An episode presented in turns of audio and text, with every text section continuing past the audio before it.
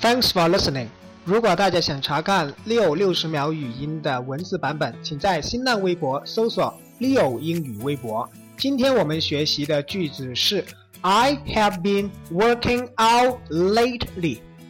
I've been working out lately. 我最近在健身。Work out, work out 是指健身锻炼身体。比如说，I need to go swimming to work out. I need to go swimming to work out. 我要去游泳锻炼身体了。我锻炼身体的时候还会节食。英文是 I am on a diet. I am on a diet. D I E T diet 节食。夏天很热，如果有朋友想游泳和我一起 work out 的话，就上 QQ 找我吧。六负责教你学游泳哦。今天回复 diet 这个单词，一起来看文章。